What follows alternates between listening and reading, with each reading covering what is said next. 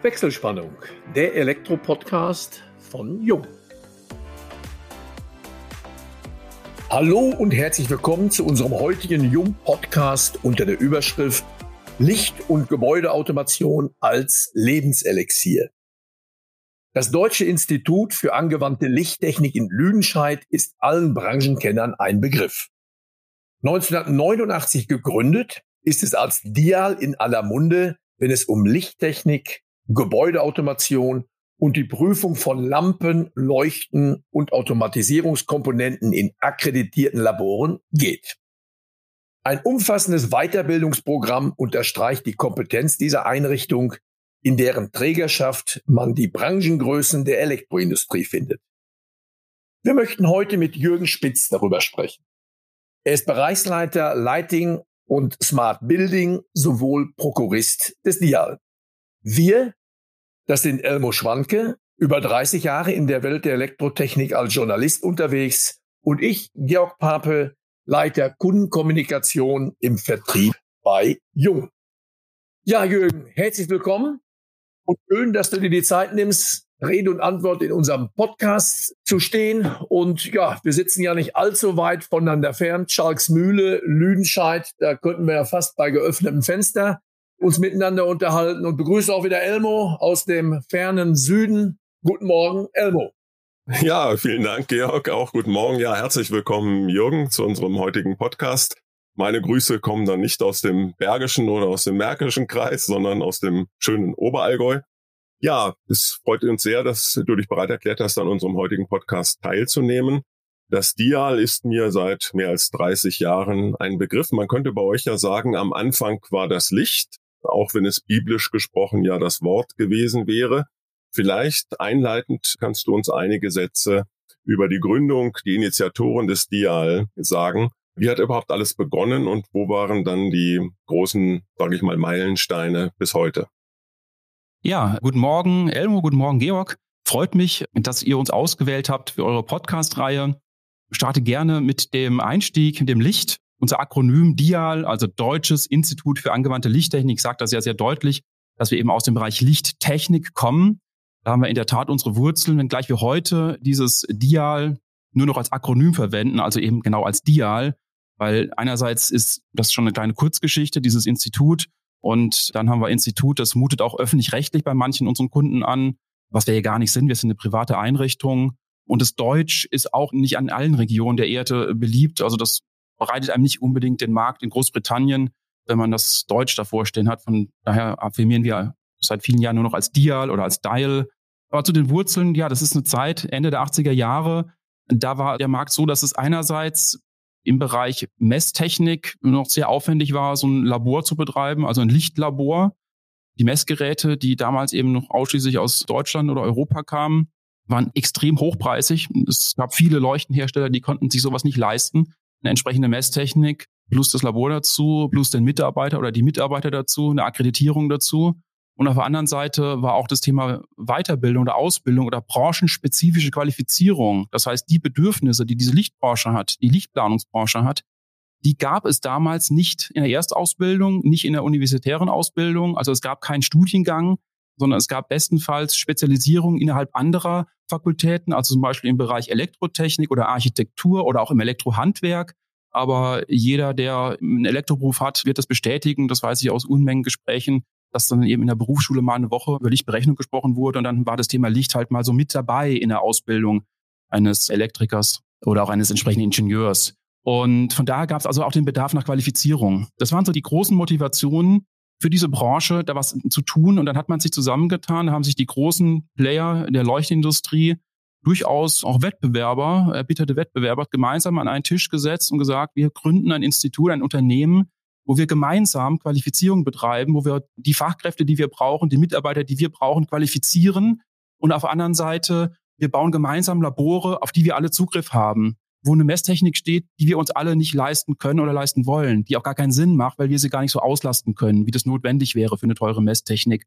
Das war die überwiegende Motivation, was dazu führte, dass 1989 das Unternehmen gegründet wurde. Ja, Jürgen, das war im Grunde ja kurz auch vor der Gründung der EIBA, weil Licht ist das eine Standbein. aber Gebäudesystemtechnik das andere. War das von vornherein geplant oder ist das hinterher so nach dem Motto, auf zwei Beinen steht sich besser, Schrägstrich sicherer? Nee, das war nicht geplant gewesen. Das war, ja, sagen wir mal, es war ein Zufall gewesen. Naja, nicht ganz. Es war so, dass diese Weiterbildungssparte im Bereich Licht sehr gut etabliert hatte. Das heißt, wir starteten 89 und hatten dann relativ schnell, damals auch mit Unterstützung der Industrie, ein recht breites Portfolio an Qualifizierungsangeboten zu speziellen Themen, Shopbeleuchtung, Notbeleuchtung, Bürobeleuchtung, Industriebeleuchtung, all diesen Dingen. Das war ja Anfang der 90er Jahre, als diese EIB-Instabus-Gespräche stattfanden, auch zwischen den führenden Herstellern der Elektroindustrie. Die Firma Jung war auch dabei. Ich nenne jetzt die anderen mal nicht aber alle hier in der Region, Radius 50 Kilometer vertreten hier um Lüdenscheid. Da war EIB geboren, aber man musste natürlich auch hier den Markt qualifizieren. Man wollte ja das Elektrohandwerk qualifizieren und suchte nach einem geeigneten Schulungspartner. Wer kann das machen? Wer hat Personal, wer hat Räumlichkeiten, wer hat Erfahrung im Trainingsbereich? Und da hat man auf das Dial geschaut, das eben sehr erfolgreich in kurzer Zeit bewiesen hat, dass es sowas kann, dass es so ein Portfolio aufstellen kann. Und dann hat man sich an Dial gewandt was auch dazu führte, dass eben genau diese Mitglieder aus der Elektroindustrie, alle Großen sind dabei, damals gemeinsam beschlossen haben, Dial genau dafür äh, heranzuziehen. Und wir waren damals, wenn ich jetzt sage, das erste, da könnte es vielleicht jemand geben, der vielleicht noch einen Tag früher auch am Markt war. Ich sage mal, das erste oder eins der ersten Schulungscenter in Deutschland, das EEB-Qualifizierung betrieben hat. Und das machen wir bis zum heutigen Tage. Also das war der Einstieg über EIB, das dann ja später KNX umgenannt wurde. Ja, so kam das. Das war nicht von Anfang an klar, das kam eben, ich glaube, das war 91 oder Anfang der 90er Jahre. Will mich jetzt nicht genau auf das Jahr festlegen, weil ich war da noch nicht im Unternehmen. Auf jeden Fall Anfang der 90 war das dann so, ja. Können auch Nichtmitgliedsfirmen eure Dienstleistungen in Anspruch nehmen? Wie ist das eigentlich geregelt? Ja, das ist eine Frage, die wir oft gestellt bekommen. Also ganz klares Ja, das ist hoch erwünscht. Das ist völlig unabhängig von der Trägergesellschaft. Und natürlich freuen wir uns auch über Mitglieder in der Trägergesellschaft. Wobei es so ist von der Unternehmensstruktur, dass der Träger, das ist ein EV, ein eingetragener Verein, nennt sich Trägergesellschaft Dial e.V. Und der operative Zweig des Unternehmens, der ist in der GmbH. Das ist eine ganz schöne Sache, weil man da gar nicht in solche Versuchen kommt wie der ADAC, der irgendwann überlegt, ist er noch EV, ein Automobilclub oder ist er irgendwann Versicherung oder ist er irgendwie ein gewinnorientiertes Unternehmen. Das ist hier von vornherein getrennt worden. Es gibt die GmbH, das ist das operative Geschäft. Und es gibt den Gesellschafter, der ist in einem EV, was es auch relativ leicht macht, neue Mitglieder aufzunehmen oder auch wieder das zu verlassen, was selten vorkommt, aber auch schon vorgekommen ist. Das ist der Kreis der Gesellschaft, aber unsere Kunden, sowohl was die Messkunden angeht, die Seminarkunden angeht, aber auch die Dialux-Lizenznehmer, ist das völlig getrennt und wir freuen uns über jeden Kunden, egal wo der herkommt und sind also völlig offen.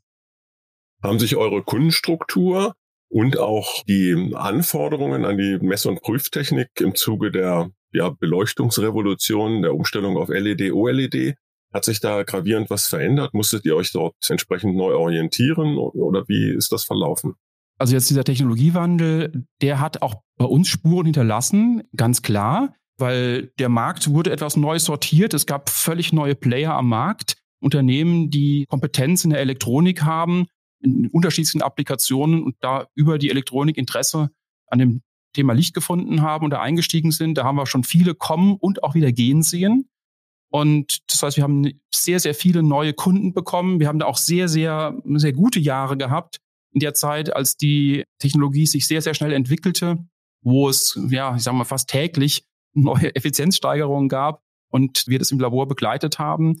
Das heißt, da konnten wir uns phasenweise kaum retten vor Aufträgen. Einerseits, weil eben ganz viele neue, unerfahrene Player dazukamen, die wir auch nicht nur beraten mussten, die muss man auch noch qualifizieren. Weil wenn sie vom Kunden angerufen werden und der sagt, ich brauche irgendwelche Eulendaten, könnt ihr die messen? Und dann weiß man, er braucht Lichtdaten, also LDT, was auch als Eulumdat, weil es ein europäisches Format ist, wird es auch manchmal Eulumdat genannt. Der will halt Eulendaten. Das heißt, er ist ein Branchenneuling und das heißt, da muss man ganz vorne anfangen in der Photometrie, in den Grundgrößen. Wofür brauche ich das überhaupt? Und dann ist es natürlich wunderbar, wenn man den Kollegen sagen kann, ja, na klar, wir machen die Messungen für dich, für euch, aber wir empfehlen dringend auch deine Mitarbeiter zu qualifizieren, euren Vertrieb gerade den Vertrieb, weil es ist nichts peinlicher, als wenn der Vertriebskollege mit einem Planer draußen spricht und eben mal kurz die Einheiten verwechselt, mal irgendwo Kandeler sagt, Volumen hingehört oder umgekehrt. Das kommt nicht so sehr gut. Von daher haben wir da eine Menge Unterstützung geben können. Das haben wir dann deutlich gemerkt in unserer Kundenstruktur. Vorher hatten wir einige wenige große. Also wir sind natürlich auch für manche Hersteller das Haus- und Hoflabor. Es gibt also Kunden, die bewusst sich dagegen entschieden haben, ein eigenes Labor zu betreiben, weil die sagen, naja, wenn ich es bei euch mache, dann brauche ich mir um Personal keine Sorgen machen, muss mir um Auslastung keine Sorgen machen, um Akkreditierung, über Messgeräte und Erweiterungen und auch Umstellung zum Beispiel auf LED. Auch das hat ja messtechnisch einiges nach sich gezogen und da kann ich immer sicher sein, dass ich immer das Beste kriege. Von daher gibt's das auch. Nach wie vor haben wir auch diese sehr, sehr treuen Messkunden. Aber ich sage mal so, es ist diversifizierter geworden durch die LED-Isierung.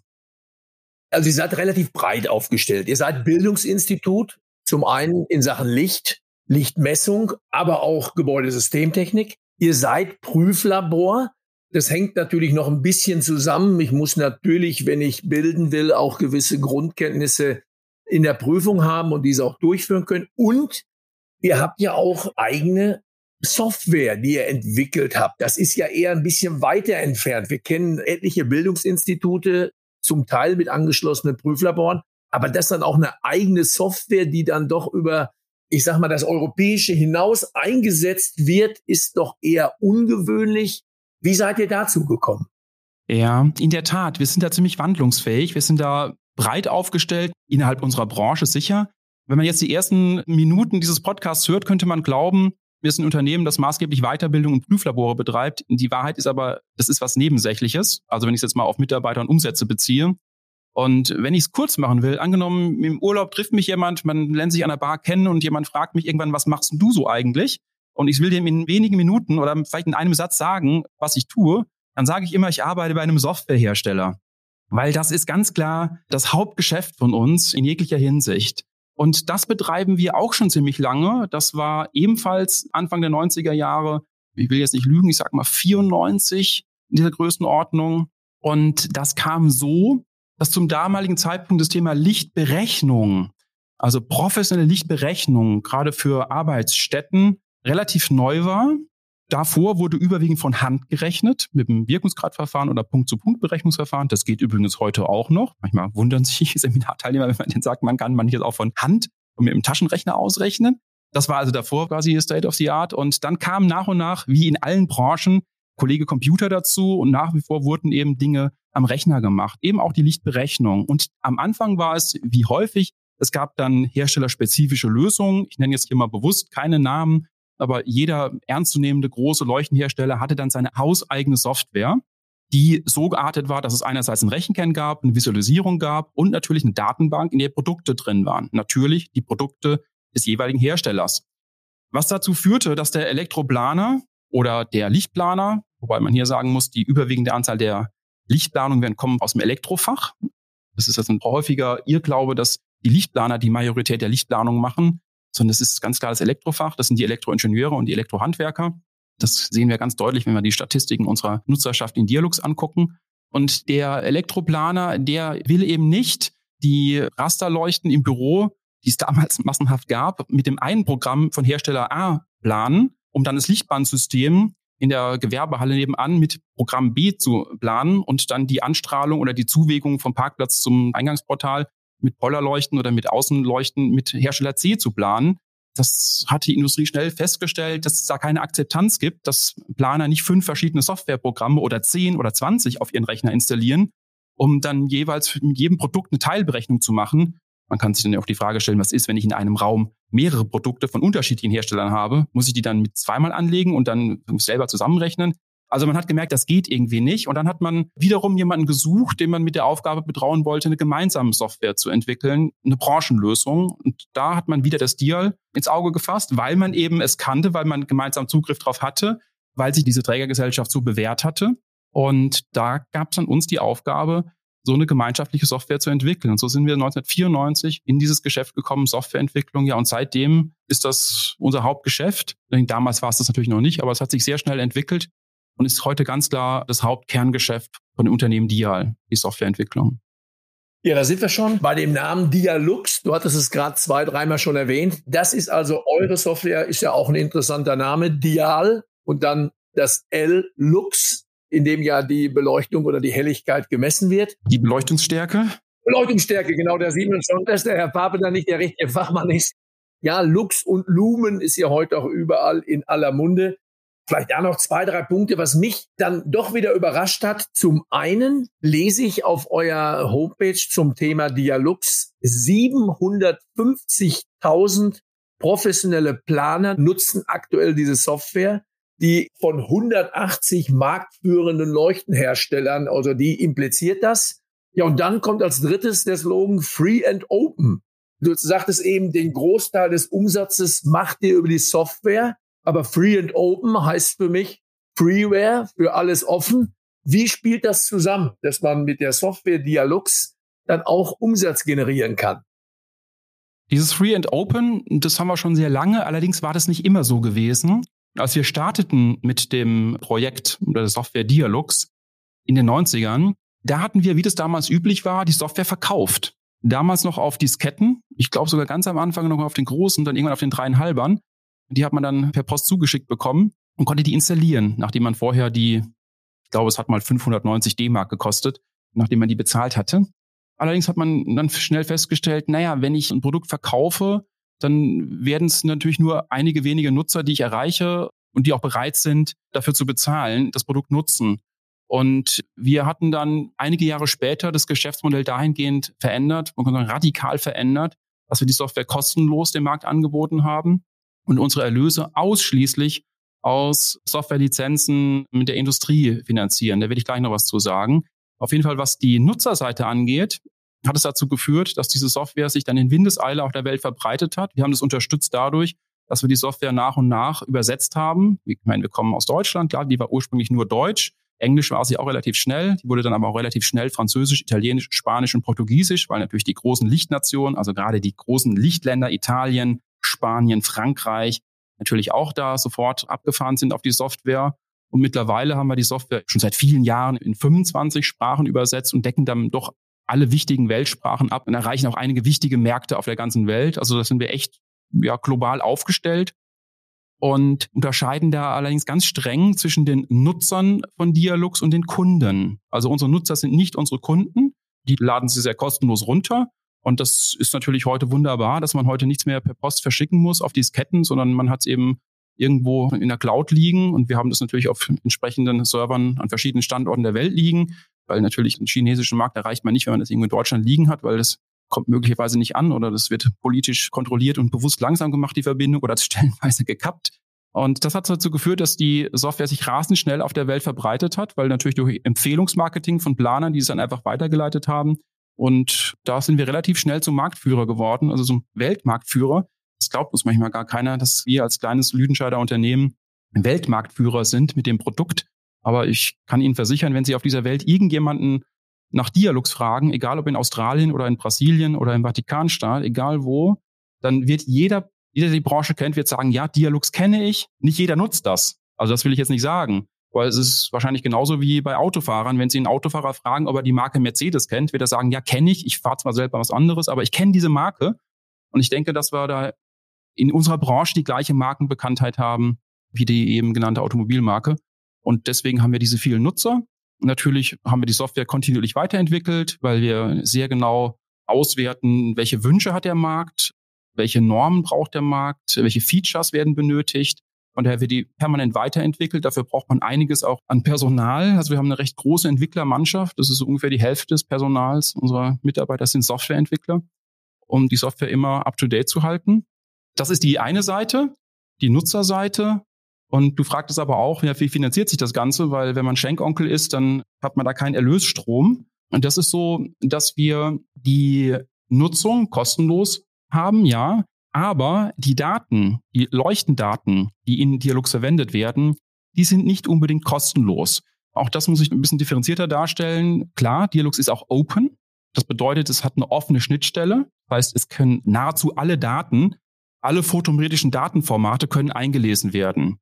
Es gibt ja kostenlose Formate, zum Beispiel dieses LDT-Format oder dieses amerikanische IES oder das britische TM14 oder oder. Es gibt da ganz viele Formate, die können wir alle lesen.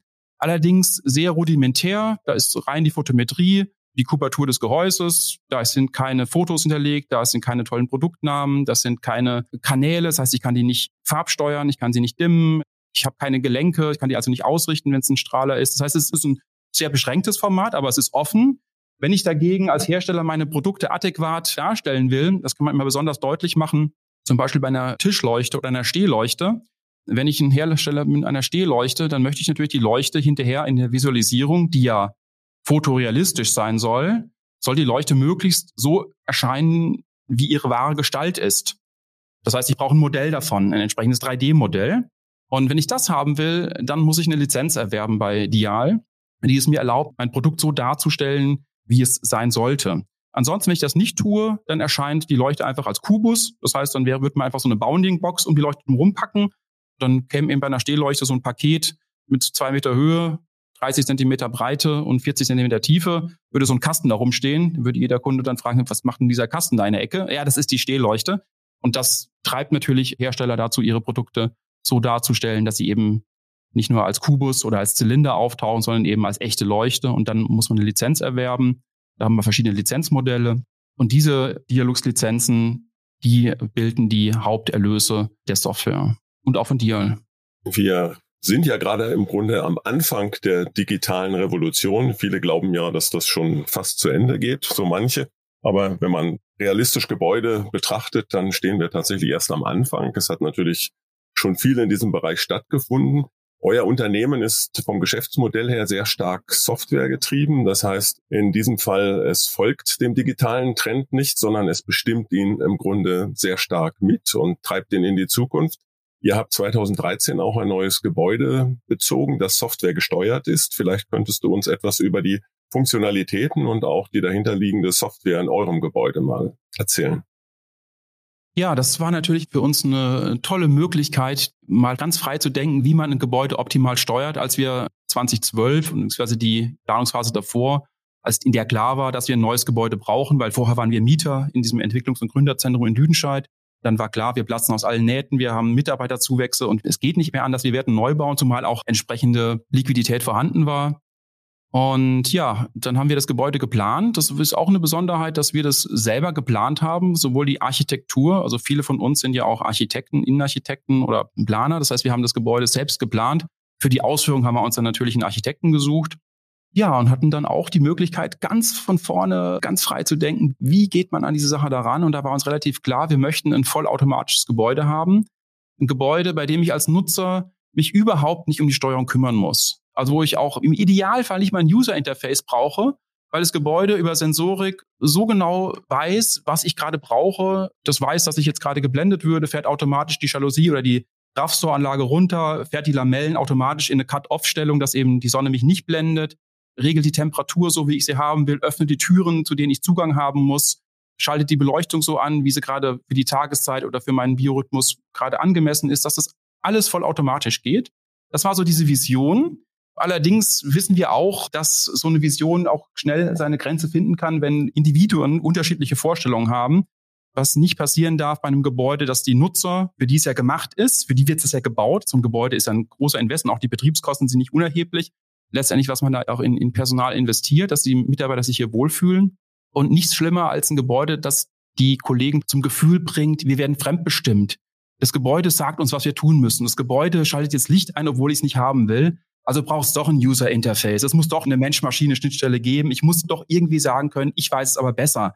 Weil es gibt halt Nutzungsszenarien, die kann das Gebäude nicht wissen. So ein typisches Beispiel, wie ich es oft habe und hatte. Ich bin am Tag im, Büro und ich hatte vom Hersteller XY eine Musterleuchte bestellt. Und die Musterleuchte wird mir gerade geliefert. Die ist erfreulicherweise sogar mit Kabel und Schuko-Stecker. Nicht immer ist das so, aber auch häufig ist es so. Und dann will ich die sofort anschließen bei mir im Büro könnte ins Labor runtergehen, aber da müsste ich erst reservieren und fragen, ob ich rein kann. Dann mache ich es kurz im Büro. Dann brauche ich es mal kurz dunkel in meinem Büro. Mitten am Tag um 11.37 Uhr will der Kollege Spitz sein Bürostock dunkel haben. Jalousie komplett geschlossen, Licht komplett aus. Wie soll das eine Software wissen, dass ich das zu dem Zeitpunkt brauche? Klar, es könnte eine entsprechende Voice-Schnittstelle geben. Ich könnte sagen, hallo, bitte jetzt mal alles dunkel machen. Das war damals noch nicht so weit. Und von daher dachten wir uns, okay, es muss auf jeden Fall eine Schnittstelle geben was so gelöst wurde, dass jeder auf seinem Smartphone eine entsprechende App bekommen hat. Die gibt es auch auf dem Desktop, also eine App, bei der er Vollzugriff hat auf das Gebäude und auch alles übersteuern kann. Das heißt, letztendlich gewinnt immer der Nutzer, der sagt, ich weiß es aber besser, ich will es jetzt kälter, wärmer, dunkler hm, hm haben. Dann haben wir das entsprechend umgesetzt. Dann war die Frage, mit welcher Technologie. Und da stellt man relativ schnell fest, dass es in jeder Branche doch spezifische Bussysteme gibt, Einerseits der KNX als bewährter Feldbus für Innenräume, dann natürlich für Lüftungsanlagen haben wir den MP-Bus, Volumenstromregler zum Beispiel, oder bei Verschattungsanlagen gibt es diesen SMI Standard Motor Interface. Für Licht haben wir DALI, unseren kleinen, unseren Lichtbus. Und so gibt es ja für alle Gewerke gibt es ja diese Spezialbusse. Diese Idee, mit einem Bus alles zu machen, das wird irgendwo dann doch scheitern. Oder spätestens, wenn ich dann in den Showroom reingehe, wo ich dann per DMX, obwohl wir sonst mit DALI steuern, sind wir im Showroom in unserem weißen Labor, in unserem Experimentallabor, da haben wir tatsächlich DMX im Einsatz. Weil für DMX kriege ich noch ganz andere Gerätschaften, weil wenn Sie mal versuchen, irgendwie so eine Nebelmaschine mit DALI anzusteuern, da können Sie lange suchen, bis Sie eine finden. Und bei DMX gibt's das eben alles. Von daher haben wir auch noch ein DMX im Einsatz und noch viele weitere Bussysteme. Und dann war es relativ schnell klar, wir brauchen dann eine Lösung, wo wir über ein Multiprotokoll-Gateway alles miteinander verbandeln können und dann noch eine Steuerungsebene drüber setzen, dass wir es entsprechend irgendwo auf dem Dashboard visualisiert kriegen, dass wir Zugriff drauf haben. Und ja, und so haben wir das Ganze dann umgesetzt. Und das entgegen mancher Ratschläge von Planern, die auch beteiligt waren, nach dem Motto, das funktioniert nie, insbesondere als wir uns dann auch entschieden hatten, wir verzichten gänzlich, jetzt müssen wir alle jungen Käufer kurz weghören, wir verzichten gänzlich auf Lichtschalter. Also wir sind wirklich das schalterlose Gebäude. Steckdosen braucht man zum Glück noch. Aber es gibt kein Fallback. Das heißt, es gibt keine andere Schnittstelle. Es geht ausschließlich eben über die App oder über die Desktop-Applikation. Und erstaunlicherweise ist es so, dass es tatsächlich viele Kollegen gibt, Kolleginnen gibt, die die App noch nie verwendet haben oder ganz selten. Das ist für uns eine schöne Bestätigung, dass das Gebäude doch von seinem Vorschlag, wir sagen immer, das macht Vorschläge, doch ganz gut aufgestellt ist, zumal wir es natürlich in der Zwischenzeit auch natürlich adaptiert haben, feingetunt haben, nachgebessert haben, weil als wir da 2013, 1. Januar, ich weiß es noch ganz genau, in Betrieb gingen, da hat natürlich nicht alles sofort gepasst. Da gab es auch noch absurde Zustände, und Dinge, wo jeder fragt, was soll denn das jetzt? Warum macht er jetzt das Dachoberlicht auf oder warum geht jetzt die Jalousie runter? Und dann, ja, das ist die Wetterstation, die, ja, die, die guckt in die Richtung oder da muss noch ein Sensor dahin geschraubt werden oder der Windsensor auf Fassade Nord meldet das und der auf Süd meldet das und das gibt dann irgendwie, ja, die Information führt dazu. Da muss noch einiges einreguliert werden in den ersten Betriebsmonaten. Aber nach dieser Zeit läuft das Gebäude erstaunlich stabil. Also wir machen da mittlerweile fast nichts mehr dran. Und das Gebäude läuft ziemlich super. Ich will jetzt nicht sagen, es ist perfekt, aber viel besser, als alle Kritiker es vorhergesagt haben.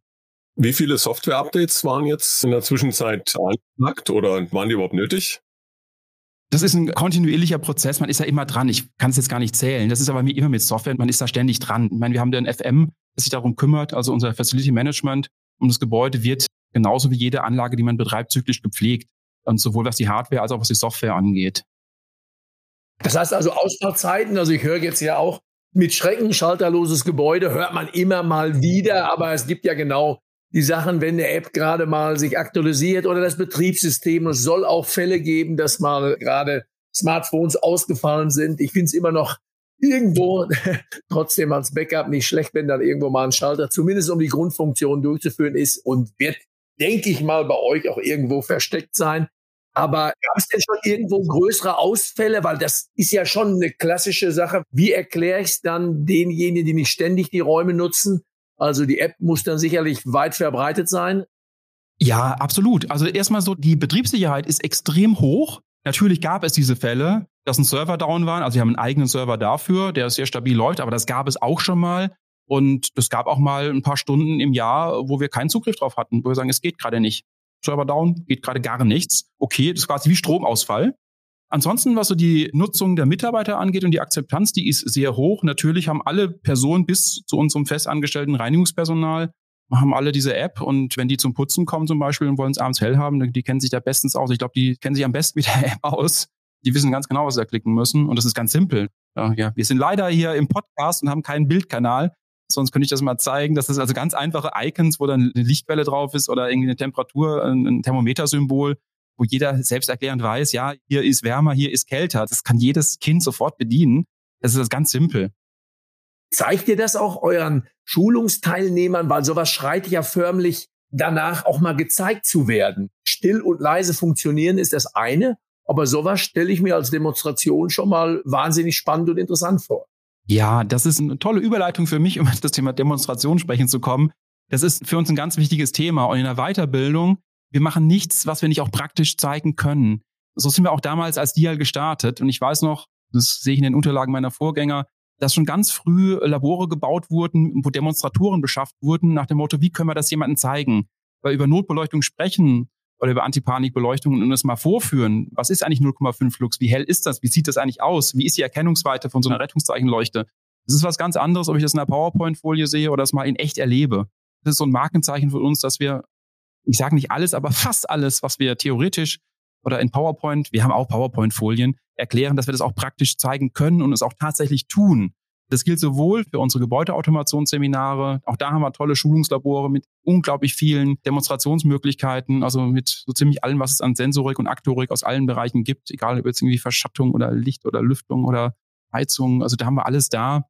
Oder Präsenzmelder in allen verschiedenen technologischen Ausprägungen aber auch genauso im Lichtbereich, wo wir alles an Lichttechnik da haben, wo wir Blendung vorführen können, Farbtemperatur, Farbwiedergabe und Gleichmäßigkeit. Zu allem haben wir Demonstrationsmöglichkeiten. Und das ist das, was so in den Seminaren auch so die nachhaltigste Wirkung hat. Man sieht ja immer, wenn man in der Bütt steht, ich habe ja selber auch jahrelang Seminare gegeben, wenn die Teilnehmer dann so A und O, man richtig spürt, das sind die gerade völlig überrascht. Das hätten die sich nicht vorstellen können, dass es so wirkt. Das machen wir natürlich auch insbesondere mit dem Gebäude, das heißt, das Gebäude ist in den Seminaren, wo es thematisch reinpasst, natürlich auch gesetzt. Das heißt, dann, dann gehen wir mal in die Lüftungszentrale, gucken uns mal das Gerät an oder zeigen mal, wie der Sensor in Wirklichkeit aussieht, reden auch über praktische Probleme, weil wir möchten ja nicht hier in der Theorie landen, sondern möchten auch die, die ganz realen Betriebsprobleme, die durch Verschmutzung, durch Insekten auftreten oder durch UV-Strahlung, da gibt es ja auch Dinge, die man nicht haben will, aber die passieren eben auch. Und da legen wir großen Wert darauf, da sehr, sehr praxisnah zu sein Weshalb auch unsere Trainer, die wir haben, auch alle aus der Praxis kommen. Also wir möchten hier keine Theoretiker, die so irgendwie immer die gleichen Folien zeigen und so in ihrer Theorieblase bleiben, sondern die sollen auch mal auf der Leiter gestanden haben und mal irgendwie eine Leuchte im Gipskarton mal ein- und ausgebaut haben und mal in so einem engen Kabelraum mal so eine Durchgangsverdrahtung mit 5x2,5 selber gemacht haben. Dann hat man ein anderes Gefühl dafür und dann, dann verstehen aber die Kunden auch besser, die diese Probleme auch kennen als wenn man nur Theoretiker ist und sagt, ja, ja, dann macht doch hier eine Durchgangsverdrahtung und dann guckt man sich die Leuchte an und sagt, naja, wie soll das denn bitte schön gehen? Jürgen, wir nähern uns leider dem Ende unseres heutigen Podcasts und ich muss sagen, schon mal jetzt herzlichen Dank für deine Ausführungen und wir haben, glaube ich, selten mit unserer Überschrift Licht- und Gebäudeautomation als Lebenselixier das Thema so getroffen, weil man spürt diese Passion, mit der du deiner Arbeit nachgehst und mit der du auch das Aufgabenspektrum des Dial präsentierst. Wir möchten dich aber nicht entlassen, ohne noch einmal auf den privaten Menschen Jürgen Spitz eingegangen zu sein. Das heißt, was treibt dich in der Freizeit, wenn du dich nicht mit der Prüfung von Komponenten oder der Lichtmessung beziehungsweise Schulung und der Präsentation des Dials beschäftigst? Da gibt es ein großes verbindendes Element mit der Tätigkeit, ich, der ich bei Dial nachgehe und meiner privaten. Und das wird euch jetzt vielleicht nicht wundern oder vielleicht doch. Es ist das Thema Licht. Tatsächlich, also das Thema Licht, dem gehe ich schon sehr leidenschaftlich nach. Und das lässt mich auch in meiner Freizeit nicht in Ruhe. Damit meine ich auch insbesondere das Tageslicht, dessen Facetten ich sehr genieße. Ich bin also ein ganz großer Freund vom Draußensein. Ich bin dadurch auch ein Naturfan und liebe Lichtstimmung, egal ob die nachts oder morgens sind, mag ich sehr gerne. Das heißt, ich versuche viel, mich im Freien zu bewegen. Für mich ist es ein tolles Wochenende, wenn ich einen Großteil der Zeit im Freien verbracht habe, am besten vom Frühstück bis zum Abendessen und das heißt auch die Aktivitäten, denen ich nachgehe. Ich mag auch Sport, insbesondere Ausdauersport, egal ob jetzt Fahrrad oder Inline oder Bergsteigen, wo ich gerade heute bei der Anmoderation Hindelang gehört habe oder Bad Hindelang. Da denke ich sofort an den Hindelanger Klettersteig, den ich auch mal wieder gerne machen würde. Ich bin auch gerne in Alpen unterwegs, mag auch gerne das Licht in den Alpen. Ja, ich paddle auch gerne, bin auch hier im lokalen Kanuverein aktiv, mache auch ein Jugendtraining, liebe auch diesen Wassersport und auch die Veränderung eines Flusses im Jahresverlauf. Es ist ganz toll, im Winter zu paddeln, wenn da so die Eiskristalle an den Bäumen dranhängen und so ins Wasser runtertaumeln. Aber denselben Fluss im Hochsommer zu erleben, ist auch toll. Oder bei Hochwasser. Es muss nicht so viel sein wie vor ein paar Wochen. Das finde ich auch spannend. Auch die Gärtnerei, die habe ich auch entdeckt. Seit ein paar Jahren haben wir ein kleines Häuschen mit aber einem großen Garten und das ist auch toll, draußen zu sein und quasi selber so ein bisschen Hand anzulegen an Natur und was zu pflanzen und zu schneiden und mitzukriegen, wie manches wächst und manches auch nicht und manches mal Blattläuse kommen oder irgendwelche anderen Fäulnisse, von denen man gar nicht weiß warum. Aber zusammengefasst, so draußen, am liebsten natürlich nicht alleine, sondern mit Freunden oder Familie. Das ist so für mich schon mit das größte Glück, was ich haben kann. Ja, Jürgen, fängst du denn diese Eindrücke auch ein? Weil das schreit ja förmlich nach Fotografie. Wenn ich höre Lichtstimmung, wenn ich höre Bergsteigen, Sonnenaufgang auf dem Gipfel, also Nimmst du das nur in dich auf oder ja, machst du auch ein paar bleibende Erinnerungen in Form von Fotografie? In der Tat überrascht das auch viele. Ich fotografiere so gut wie gar nicht. Ich versuche diese Eindrücke für mich abzuspeichern, für mich mitzunehmen. Das gibt mir sehr viel. Und komme noch aus der Analogzeit, als man Urlaub gefahren ist und hat dann so ein 24 oder 36er Aqua oder Kodak Dia-Film mitgenommen. Und dann kam man den Urlaub mit 24 oder 36 oder 72 Fotos, wenn es hochkam, kam man da bestens aus. Und man hat sich sehr viel Gedanken darüber gemacht, welches Motiv fotografiert man. Und so ähnlich handhabe ich das sogar heute noch in der digitalen Welt. Ich mache sehr wenige Fotos. Ich glaube, die sind aber nicht schlecht, die ich mache. Die mache ich sehr gezielt und muss nicht die Masse haben. Und ich nehme die Kamera auch oft bewusst nicht mit. Ich habe meistens ein Fernglas dabei, weil ich manchmal auch was in der Ferne sehen will. Gerade bei Vögeln, Greifvögel, finde ich dann schon toll, ein Glas dabei zu haben. Aber auch das ist nur der Moment. Und das gibt mir aber im Moment sehr viel. Ich hoffe, dass ich mich im Alter noch an diese Erinnerungen erinnern kann. Ich habe es dann leider nicht digital irgendwo auf dem Server, sondern nur in meinem Kopf drin. Ja, das war ausgesprochen spannend, Jürgen. Und wie gesagt, der Hindeleier Klettersteig, falls es sich mal hier in die Gegend versteckt, den kann ich vom Balkon aus bei uns sehen. Mit dem Fernglas kann ich auf den hohen Gängen sogar einzelne Klettersteiggeher beobachten. Dann winke ich dir mal zu, wenn ich da bin. Genau. Und ja, vielen Dank nochmal, dass du heute unser Gast gewesen bist. Georg und ich hätten sicherlich noch viele Fragen, aber wir haben so ähnlich wie früher in unserer Jugendzeit der coolen Kampf deutlich überzogen. Aber ich glaube, das äh, macht nichts. Ja, danke auch nochmal, Georg. Damit schalten wir für heute die Wechselspannung frei und bedanken uns bei allen Zuhörerinnen und Zuhörern ganz herzlich. Wir hoffen, es hat euch wieder viel Spaß gemacht und wenn das so ist, freuen wir uns natürlich über eine Weiterempfehlung. Und falls ihr Fragen haben solltet, beantworten wir euch diese gerne unter kundencenter.jung.de. Wir freuen uns auf euch beim nächsten Wechselspannungstalk, dem Jung Elektro Podcast.